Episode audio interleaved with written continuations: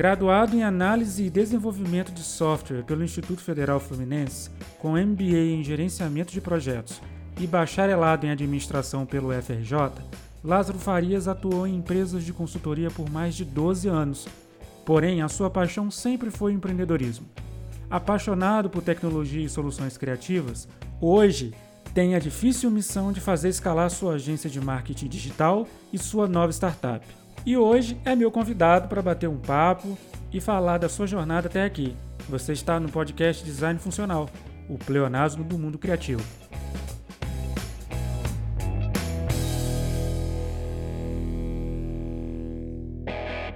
Fala, meu amigo, tudo certo? Fala, Thiago. Beleza, meu amigo? Tudo jóia? E aí, como você tá? Bem, cara, graças a Deus. É, trabalhando bastante, estudando também, tudo certinho, tudo caminhando. Como sempre, né? Tu é um cara que não para, né? Que tá sempre fazendo alguma coisa nova. Exatamente. Cara, eu, posso... eu, eu acho que dos que, que eu convidei aqui para conversar comigo, você é o cara mais eclético de todos. Ah, é? É. Não, porque sempre eu peço, né, uma, umas informações básicas assim para conversar com, com o entrevistado. E todos, assim, que eu conversei até agora, sempre tinha uma pegada muito parecida, assim, uhum. da área de design e tal. E aí, quando você mandou as informações, eu já vi que você é um cara que fez de tudo um pouco na vida, né? Ah, verdade. Realmente. Isso daí é uma característica minha. Até desde, desde novo, assim, eu nunca gostei de fazer a mesma coisa durante muito tempo, né? Então, eu sempre busco é, meio que mudar as alternativas, né? Buscar novas possibilidades. É, e aí isso fica muito claro quando você vê ali o meu currículo das coisas que eu já fiz, o que eu gosto. Então, acaba mudando muito mesmo, é verdade.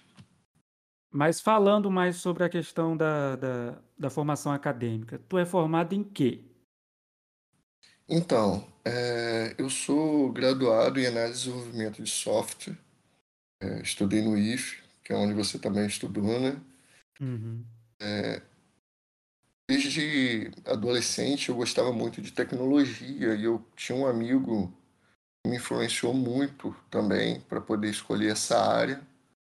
Era algo que eu gostava muito, né? De mexer em computadores, é, consertar é, peças, né, carrinhos e tal.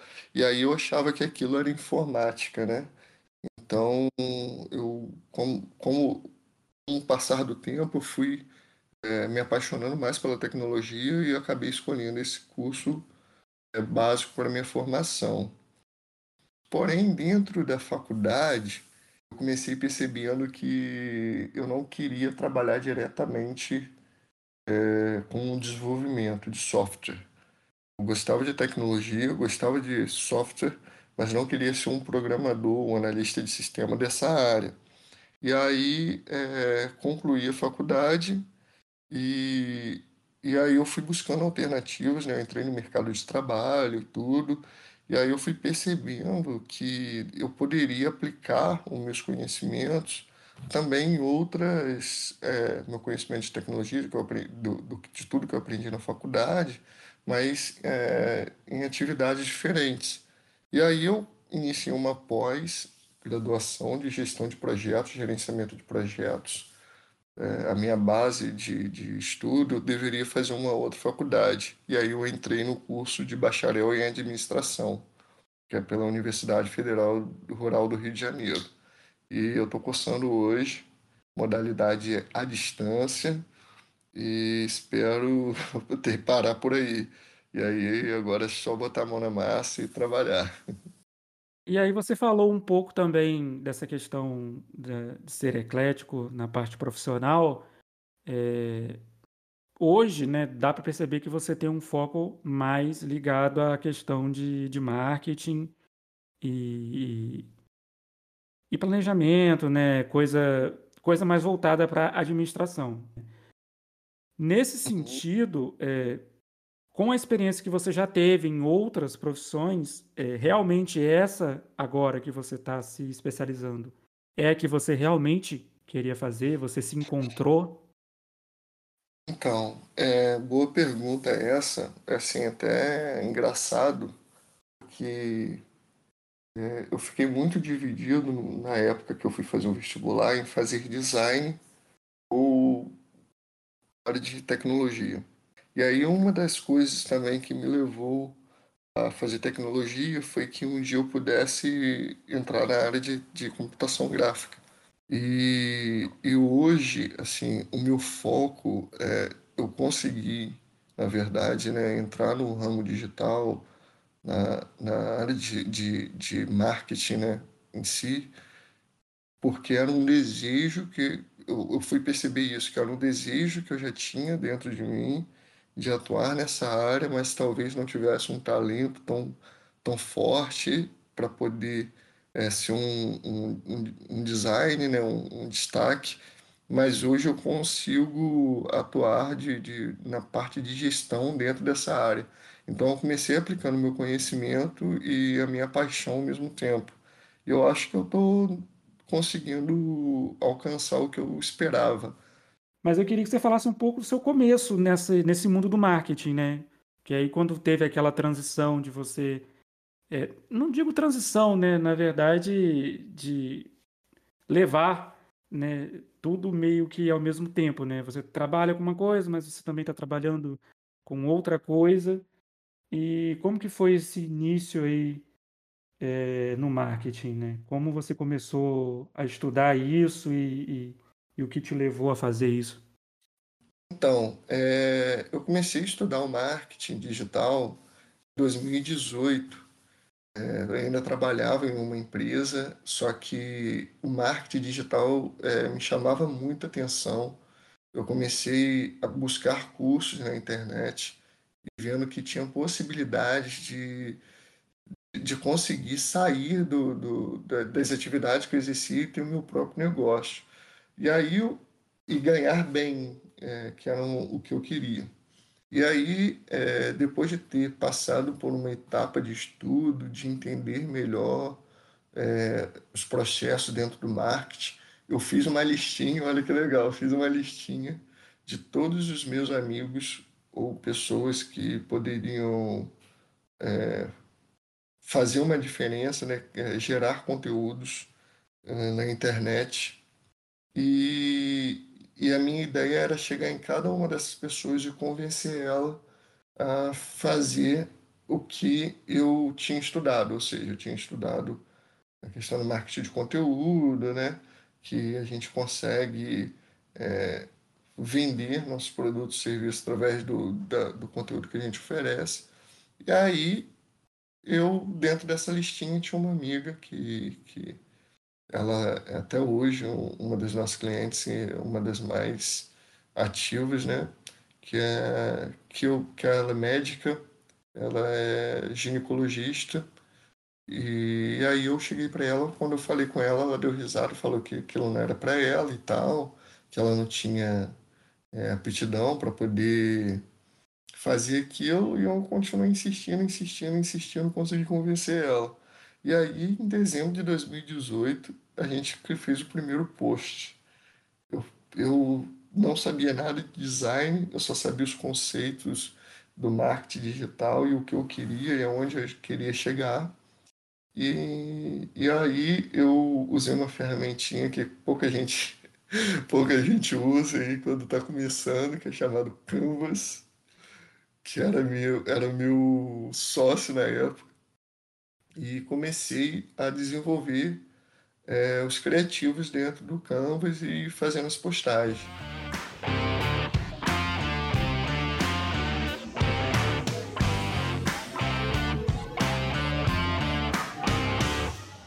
Você estava falando da você estava falando da, da sua primeira cliente, né?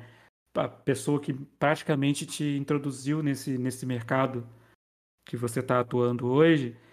É, pra, cara, a história que você contou é basicamente tudo começou, foi lá no boca a boca. E, inclusive, esse boca a boca ainda fu funciona muito bem hoje. Oh, porque cara, mesmo. porque mesmo que a gente trabalhe assim a parte do, do, do, portfólio, mesmo que a gente tenha já uma, uma base de clientes interessantes, o boca a boca ainda é uma parada que funciona assim absurdamente, né? Cara, é assim, é incrível. Na nossa agência, né, você sabe disso, a gente não trabalha fortemente nosso marketing interno, né, da agência. E a quantidade de clientes que chegam para a gente através do boca a boca. E, e ainda continua sendo um marketing boca a boca, sinal que a gente está é, fazendo um bom trabalho, né? Porque tem indicações e tudo. Mas duas observações, na verdade, duas curiosidades sobre o que a gente estava falando. A primeira é sobre o Canvas, né? Eu sempre gosto de, de frisar aqui que eu não tenho ranço do Canvas. Pelo contrário, lembro quando eu conversei com o Fernando que ele falou, cara, é o meio de entrada para muita gente. Muita gente, Não, muita gente acaba entrando por aí, às vezes não sabe o, o caminho que vai seguir, e às vezes uma ferramenta dessa que é bem acessível, ela ajuda a pessoa a decidir, né? Ajuda a pessoa a, a meio que se introduzir nesse universo. Então, eu não tenho problemas com Canvas. Inclusive, agora eu estou tendo problemas com profissionais que estão aparecendo aí. Olha o disclaimer aqui. Profissionais que estão aparecendo, que Hum, estão fazendo posts, panfletos, enfim, artes em geral, no PowerPoint. Né? Eu vi uma, uma postagem hoje no, no Instagram, aquele algoritmo do Mark. Zuckerberg, me mandou uma postagem lá de um cara num- fazendo um speed art, né? Quase um, um speed art que, que é demonstrando como que cria uma arte, né? Só que de forma mais rápida. Já criei muito também, tá, Thiago? Confesso. não, mas é, é aí que tá. Só que eu não vi muito sentido na, na questão de que o PowerPoint, por exemplo, o Canvas é gratuito, certo? Sim, PowerPoint não é. O Canvas é feito para o designer. Ele é feito para o cara que o pro cara que vai construir uma peça é, pu- publicitária, enfim, e outras coisas também. O PowerPoint não tem essa finalidade. A finalidade do PowerPoint é outra. Mas a minha questão é, mas a minha questão não é nem essa. A minha questão é que o Canvas é gratuito. O PowerPoint você precisa de uma licença. E, e não é barato. E não é barato. Hum, Aí entre você pagar para usar o PowerPoint e não pagar para usar o Canvas, é melhor usar o Canvas. E vou além. E- mas mesmo assim você quer pagar para ter uma ferramenta, que pelo menos você pague por uma ferramenta que seja feita para isso. Que é o Corel, que é o Photoshop, é... Porque você não vai gastar dinheiro com o Illustrator para usar ele de uma forma que eu não vejo sentido.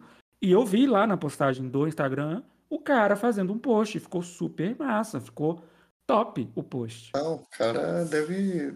É é uma ferramenta que quem tiver talento consegue fazer, né? É, é, é sempre aquela história, né? Do, ah, o que importa não é a ferramenta, mas sim a ferramenta que você domina. Ou seja, se o cara sabe fazer post muito bem no PowerPoint, beleza, cara. Pente naquele É, ele tem que seguir esse né? caminho, ele tem que seguir esse caminho, não importa, né, o, o que os outros vão dizer. Mas eu ainda acho meio estranho é, ficar é, mostrando essa ferramenta do PowerPoint como se fosse uma ferramenta para designers, o que não é.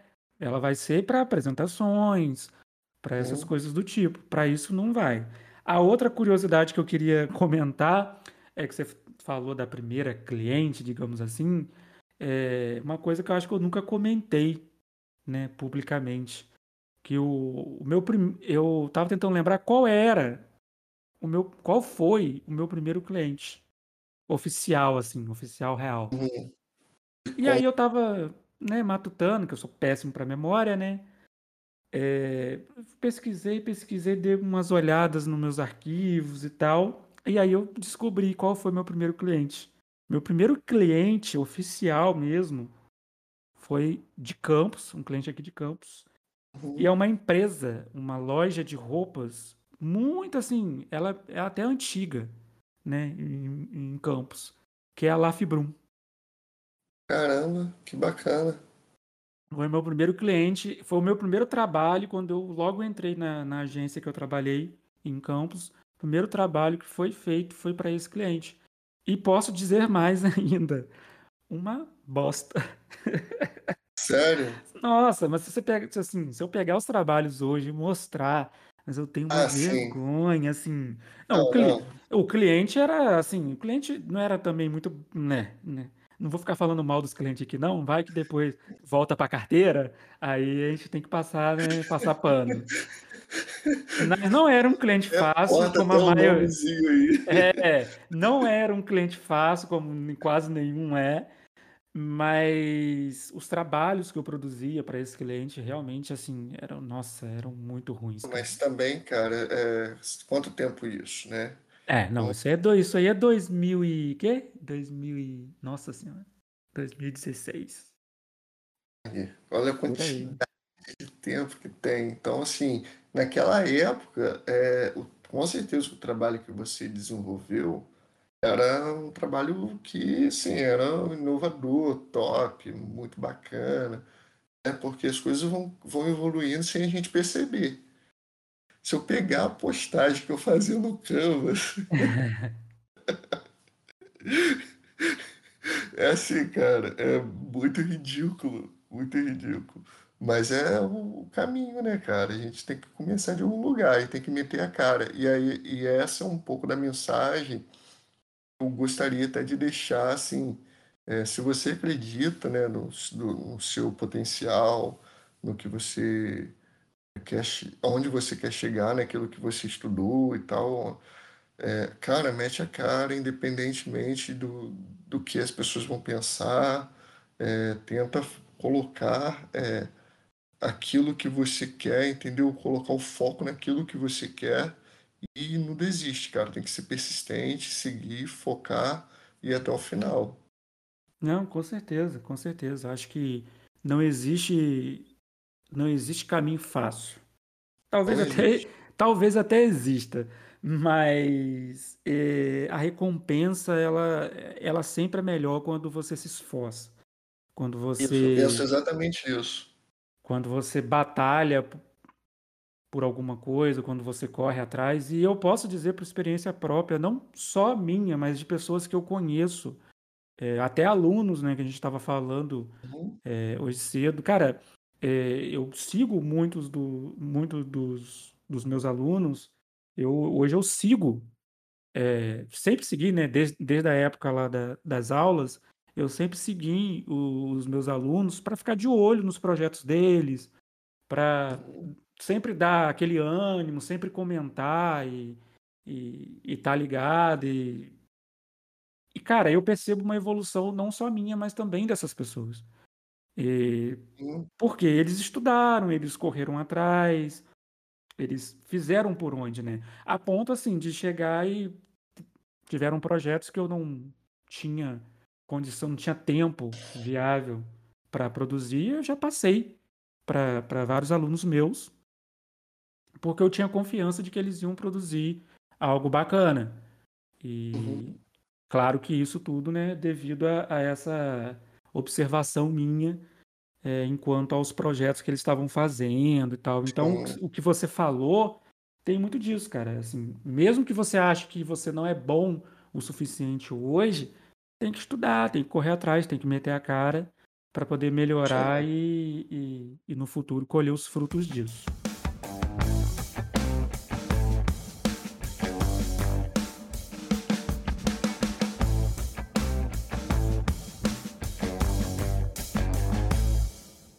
Falar um pouquinho sobre a nossa agência, né? Acho que a gente pode falar um pouquinho dela aqui. Sim, podemos, com certeza. Porque como você já contou aí, né? Começou meio que sem querer, que foi indo num boca a boca, e agora, assim, ela realmente existe, ela nasceu de verdade.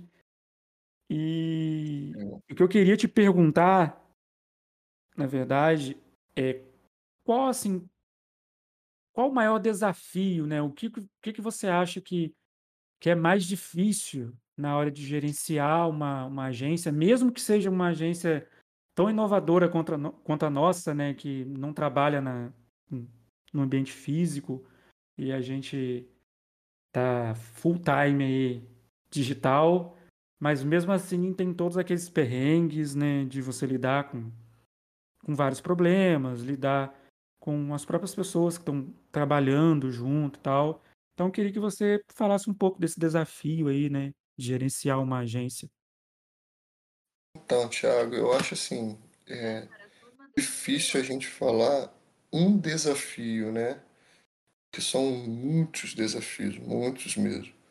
Aí, é, dentro dessa jornada, desde quando a gente começou, que eu comecei a convencer minha amiga e tudo, é, se eu parar aqui para enumerar os desafios que, que tivemos ao longo desse tempo, cara, é muita coisa. Mas, assim, dentro do, do especificamente gerenciar uma agência, é, o primeiro desafio que, que, eu, que eu acho que, que eu tive foi encontrar pessoas certas pra, para estar com, comigo dentro desse, desse projeto. É, eu acredito, sim, fortemente de que é, é muito melhor e mais fácil você criar um negócio com pessoas que acreditem na mesma coisa que você acredita e, é, e, e, que seja seu companheiro ao longo dessa jornada. É, e aí é, as pessoas chamam isso de sócio, né? É, eu imagino assim que sozinho eu consigo fazer, mas com outras pessoas eu consigo fazer melhor e muito mais rápido, entendeu? Então, assim, o primeiro desafio foi encontrar essas pessoas. E aí, quando eu te conheci, quando eu conheci o Malves, que também é um outro sócio meu, é, nosso, né, na verdade, dentro dessa agência, é, eu falei, cara, eu preciso, é, lá no início, quando eu, eu comecei a te contratar para fazer o serviço de freela, eu percebi que eu que eu preciso de você dentro, inserido dentro do negócio, e não apenas uma pessoa fazendo um serviço de freela. E aí, esse foi um desafio de, de, de conhecer pessoas que tenham essa, é, essa mesma mentalidade. E aí, depois disso, assim, é, vem outros desafios, né? Que é a gestão de pessoas, de gerenciar uma equipe, de gerenciar clientes, saber expectativas do cliente, é, tentar às vezes ali, como, como você sabe muito bem, né? Às vezes o cliente quer uma coisa, se irrita, fala algumas coisas que, que não deveriam e a gente tem que ter aquela calma, aquela paciência para poder é, falar, dialogar, mostrar ao cliente que, que é aquilo que ele quer. É, às vezes é, não, não é de uma hora para outra que a gente consegue fazer, ou que não está dentro do, do plano que ele escolheu, enfim, você sabe como funciona, né? Então, é, existem muitos desafios, a questão da inovação, a gente sempre tem que estar tá melhorando o nosso processo internos, né, para a gente poder ter um fluxo melhor, é, ter um equilíbrio também na, na parte de, de como que a gente vai definir os valores dos produtos, para a gente não é, ficar é, a gente não conseguir cobrir os nossos custos, mas ao mesmo tempo também conseguir um valor que seja é, mais atrativo para o cliente. Enfim, são muitos desafios mesmo. É, realmente, é, quando eu comecei a, a, trabalhar né, com você comecei a, a pegar os projetos, eu antes disso eu estava um pouco até meio que perdido, que como a gente conversou antes, né, tem aquele negócio de cada um agrega aquilo que sabe de melhor. Então eu acho que talvez essa tenha sido a, a liga que juntou a gente, porque é, como eu já comentei várias vezes, eu assim eu não tenho muita paciência. Eu sou um cara que eu não sei lidar muito com o cliente diretamente. Eu tô melhorando, tô melhorando muito. Apesar melhorou que um pouquinho, melhorou um pouquinho. Apesar de que, ó, eu tive, a gente, a gente teve até uma reunião recente com o cliente aí, pô. Foi, foi top, foi top. Foi top, foi top. Mas eu, o que eu ia, na verdade, o que eu ia falar é que, é, mesmo que eu esteja melhorando, tem momentos que não dá. Tem momentos que realmente algumas coisas passam do limite. Então, assim, recentemente eu comentei com você, né, uma, uma situação que eu tive com um cliente que é algo que eu acho que para quem gerencia uma agência, é, talvez é uma das situações que que ele tem que mais lidar, né? Você lidar com um cliente que às vezes acha que entende mais do negócio do que a gente. É verdade, tem muito disso. Isso acontece muito. E com esse cliente que, que, que me, acabou me dando muita dor de cabeça, foi basicamente isso que aconteceu. Acho que o cliente, ele, ele até entendia, assim, do assunto, ele tinha uma certa propriedade para falar, mas ele acabava limitando a minha liberdade criativa. E isso acabou fazendo com que o projeto não fosse adiante e, e as coisas fossem encerradas até de uma maneira até meio chata. Mas isso vai acontecer e não tem jeito, isso acontece o tempo todo. Mas eu acredito que para quem tem que gerenciar uma agência, é mais complicado porque você não tem que lidar só com o cliente, né? Você tem que lidar com as pessoas que estão ao seu lado também. Né? Ao uhum. mesmo tempo que você vai puxar a orelha de alguma forma, ah, isso não funcionou, isso não... você também tem que é, entender, é, fazer um, um, meio campo ali, né? Porque isso. Eu lembro que a gente conversava político, né? muito. Né? É, você tem, é quase isso. Você tem que ser quase que um político que fica ali mediando as situações. E eu acho que isso você faz muito bem, né? Eu acho que eu sempre brinco com você, né? Você adora engolir um sapo. e eu não, eu dificilmente, cara, dificilmente. Às vezes a gente tem que engolir mesmo e respirar fundo, aí retomar depois a conversa, porque são muitas coisas que a gente passa durante o dia. É verdade, cara.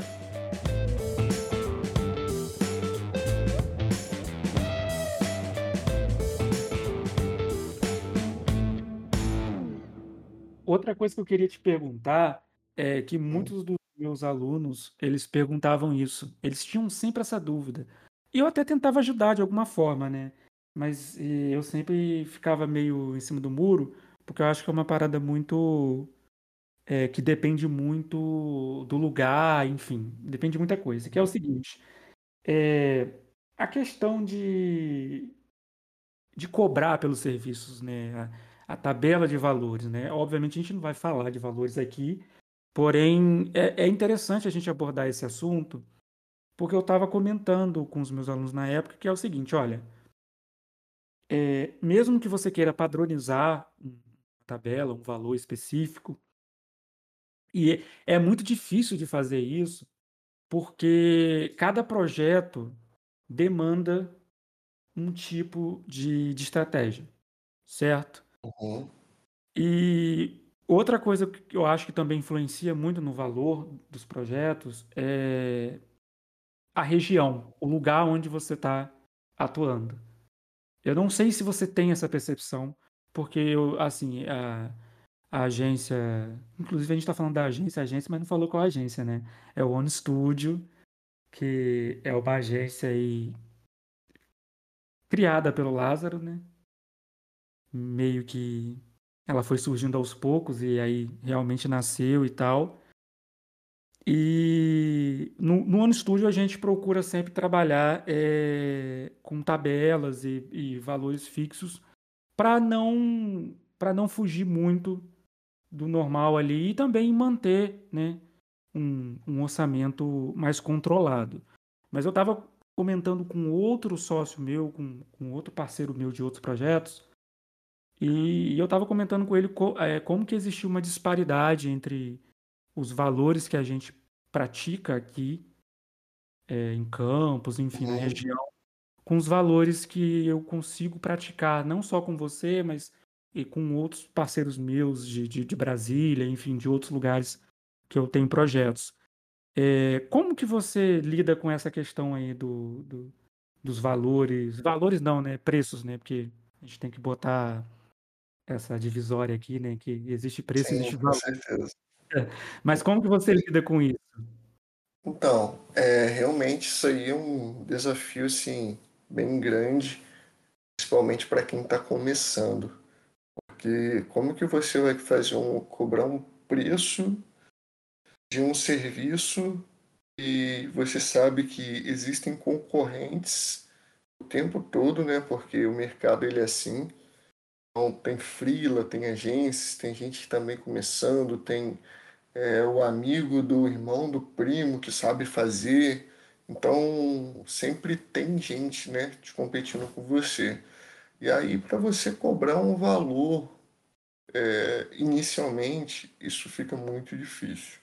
O que que é, eu posso falar um pouco da experiência, assim, e, e meio que uma solução que a gente foi é, assim que lá no início do projeto eu não sabia quanto que uma agência cobrava, eu não sabia é, quanto um, um, um freela cobrava para poder fazer aquele serviço.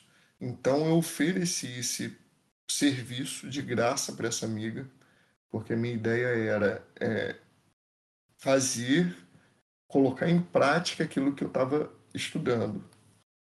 E quando começou a chegar esses clientes, né, essas indicações, e me perguntar qual o valor que eu cobrava, eu não sabia quanto cobrar. E aí é, eu sabia o preço do design do freela que eu cobrava, que eu contratava, perdão, e em cima dali eu botei uma porcentagem. Ah, vou ganhar 50%. E aí eu passava o valor, ó, beleza, meu trabalho, o trabalho do design é tal e o tra meu trabalho é 50%. E aí depois daquilo eu percebi, ué, mas tô tendo muito trabalho, tô, tô o, o tempo que eu gasto com o meu cliente está sendo muito grande. Então, é, e o que eu estou entregando para ele está dando resultado para ele. Então, isso é um indicador também. Então, é, por exemplo, se eu tenho uma. Vamos usar um exemplo da cliente médica. Se eu tenho uma cliente médica que eu estou agregando valor a ponto de trazer novos pacientes, né? É, clientes para ela, gerando valor para ela, dinheiro mesmo, né? rentabilidade, isso daí ela está me pagando e o, o serviço está sendo bem pago. Então, se eu chegar para ela, olha, infelizmente o valor que a gente praticava não, não vai ser mais possível, a gente tem que é, subir. Ela vai pagar. Foi mais ou menos essa estratégia que eu fui utilizando. Em paralelo a isso, eu fui é, entrando em contato com outras agências, né, à medida que a gente foi ganhando corpo também, é, solicitando orçamento para o mesmo serviço que a gente praticava e comecei a ter uma noção melhor de mercado. Esse tipo de, é, de atividade, né, de você ir no mercado, ir na rua, no seu concorrente, para poder saber o que é, ele, ele faz, o valor que ele aplica. Se não me engano, o nome é benchmark.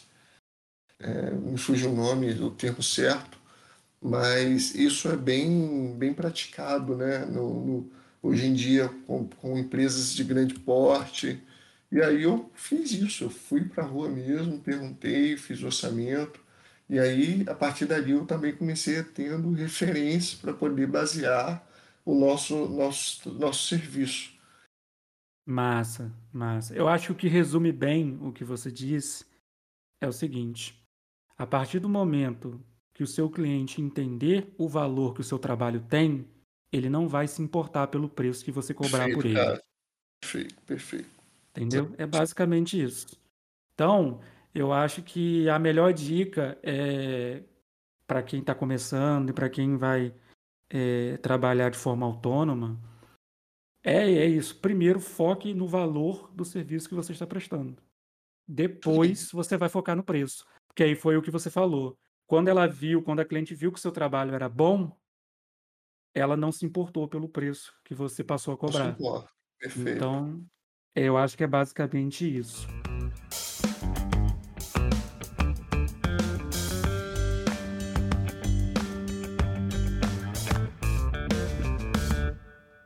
Agora, eu acho que a gente pode falar um pouquinho de startups, né? Que eu acho que, assim, já vou logo dizendo, não vamos comentar muito sobre o Jalevo, que nós vamos ter um programa especial só para isso Beleza, futuramente. Maravilha. Mas vamos dar uma pincelada aqui, falar dele também, mas falar sobre a sua experiência com, com startups, né, com, com essa onda, né, que agora é uma onda, né, mas Antes, é mu muita gente des desbravou esse caminho de criar aplicativos, de criar serviços personalizados, e, e você também tem um pouco de experiência com isso daí. Então, como que você começou nessa nesse mundo das startups? Então, cara, na época a gente não, nem tinha esse termo ainda, né, startup. É, foi em 2013, logo no boom ali das compras coletivas, quando surgiu aquele peixe urbano, grupo Groupon, enfim, é, no Brasil foi assim um, uma febre muito grande, onde muitas empresas estavam aparecendo e aqui em Campos não tinha nada ainda nesse sentido. Campos, para quem está ouvindo e não é da cidade, não, não é de Campos, né? É, é uma cidade no interior do Rio. É, e aí, quando começou surgindo aqui, um, um, um colega me chamou, a gente conversando sobre negócio. Ele falou, cara, a gente precisa criar alguma coisa para ganhar dinheiro na internet. Eu falei, bicho, eu tenho muitas ideias. Eu tenho aqui, eu vou te apresentar. Aí eu marquei uma reunião com ele, apresentei oito ideias, dez ideias para ele. E dentro das ideias tinha uma que não era muito inovadora, mas que estava fazendo sucesso, que era o Campus Coletivo. Ele falou, cara, gostei muito do Campus Coletivo. Vamos, vamos desenvolver? Falei, cara, eu consigo desenvolver se tiver um outro cara junto com a gente, que é um cara muito bom, que eu gosto muito dele, e sem ele eu, eu acho que o projeto não anda. E aí eu convidei esse colega, eu não vou contar toda a história porque é muito grande, e no final das contas a gente conseguiu, no primeiro lançamento, a gente vendeu 45 ou 48, me fugiu, me fugiu o, número certo, é, de cupons, né, de, de, de ofertas né, de um determinado produto, foi de um do kart, né, um passe de kart, é, no primeiro lançamento, e foi assim, a gente conseguiu realmente alcançar nosso objetivo, tivemos é, um pouco de sucesso, só que a nossa, eu não tinha nenhuma experiência com negócio, nem esses meus amigos, e aí a gente acabou quebrando né, quebrando no sentido de não conseguir manter a empresa, porque tivemos também problemas voltados com, com, com o contador, que, que, enfim, tiveram alguns vacilos, né? E aí isso causou um custo muito grande para a gente. E no final das contas, a gente acabou conseguindo até vender a empresa.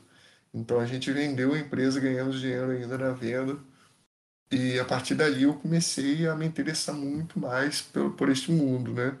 Por, por, pela startup. E aí eu criei outras coisas, um club, é, um, um projeto chamado Clicked, e o Jalevo, entre outros, né? É, cara, é assim, você já tem a experiência em criar, você já tem a experiência em quebrar. Agora é a hora do sucesso, amigo. Agora é a hora de. É agora ou nunca, cara. É agora é hora de oh, mas É assim, verdade. eu, sinceramente, assim, eu já tinha trabalhado com, com desenho de aplicativos, nessa né, parte de UI e UX, porém ainda não tinha eh, me enveredado na questão do projeto em si. Assim, eu Uhum. desenhava o Desenhar um aplicativo. projeto de início ao fim, né? É, não, e você participar, você tá ali dentro do, proje do projeto, porque eu desenhava, entregava o desenho do aplicativo e beleza como a maioria dos profissionais trabalham, trabalham com UI e UX, eles trabalham só com a parte do desenho mesmo. Eles, eles acabam não indo muito à frente, né? E agora, com, com o Jalevo, eu tô tendo essa, essa experiência. É, como eu disse, a gente vai gravar um programa especial só do Jalevo e gostaria até de gravar com, com os nossos outros sócios também. Os meninos. Fazer uma baguncinha, falar um pouco do processo né, de, de, de criação, processo de, de, de gerar esse filho nosso, que nascendo, cara. Nós já estamos, nós, nós já estamos aí o quê? Um ano e meio um já? Ano, um ano e um ano e uns quatro meses. Pois é, a gente já está um bom tempo, o que foi importante também, porque se a gente olhar lá atrás, né, e ver como o aplicativo nasceu e como ele está agora, a gente percebe que a gente tá um, refinou, né? A gente muito mais maduro, com certeza, muito mais maduro. Eu não vou nem falar muito, deixa eu só deixar uma brecha, porque assim, o Jalevo, cara, ele nasceu assim, num, e vai nascer, na verdade, literalmente no, no, no, momento que a gente vive hoje, né? Que é de pandemia, de todo mundo é, hoje é, vive no delivery, né? Todo, todo mundo que eu digo, é, as empresas né, estão migrando para o delivery. E aí, assim, é muita coisa boa que a gente consegue, muitas pessoas que a gente vai conseguir ajudar e, e, é muito, vai ser um serviço muito bom que a gente vai conseguir oferecer. Só para deixar um gostinho aí para a galera que está ouvindo, entendeu? E já, já, já ir se preparando, porque a gente vai chegar para abrir esse mercado e, e crescer bastante.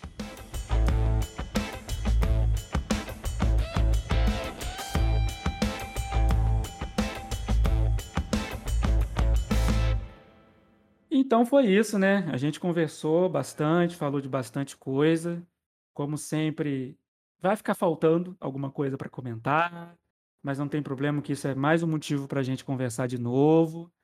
Então eu queria que você desse aí uma, uma, uma palavra final aí para quem está ouvindo e quer seguir essa carreira de marketing digital, que eu acho que é bacana deixar pelo menos um, uma dica, né? Uma, uma palavra amiga, digamos assim.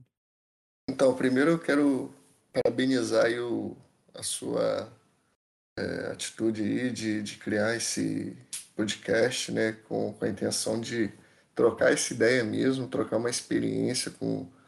com eu, eu, eu acompanho, você sabe disso. Sempre que tem episódios novos, eu vou lá e escuto.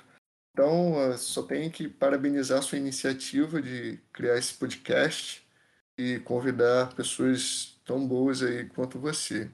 E aí, cara, é, o que eu posso falar é que, mais ou menos, que eu, a, a ideia de tudo que a gente conversou, é, se você tem um projeto, acredita nele, e mesmo as pessoas falando que aquilo pode não ser é, bom, né, não ser uma boa ideia e tudo.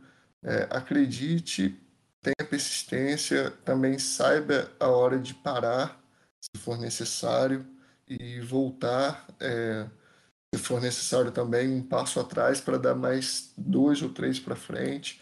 Isso é interessante, é importante.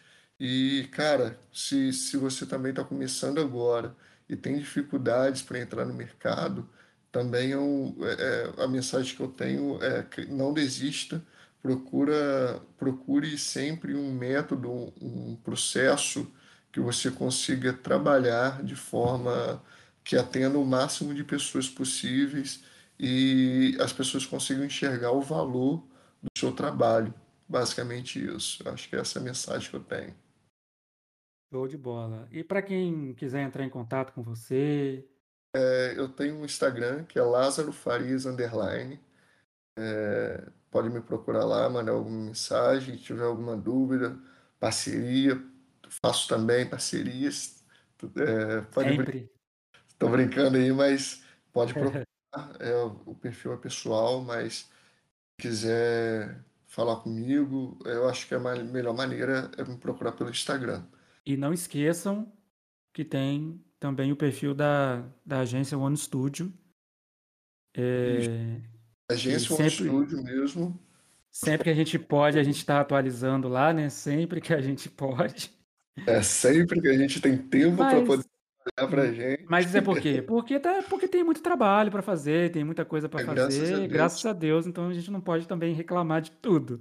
Mas se você quiser, se vocês quiserem seguir a agência lá, agência One Studio, e nós vamos postar trabalhos lá, dicas também relacionadas ao marketing digital. Então é um lugar Sim. bastante interessante para agregar conhecimento. Obrigadão mesmo por ter aceitado o convite. E já vamos aí agendando o nosso próximo encontro já para falar do Já Levo. Beleza? Com certeza. Beleza, meu amigo. Muito obrigado. Agradeço. Um abraço. Um abraço para você também. Tchau.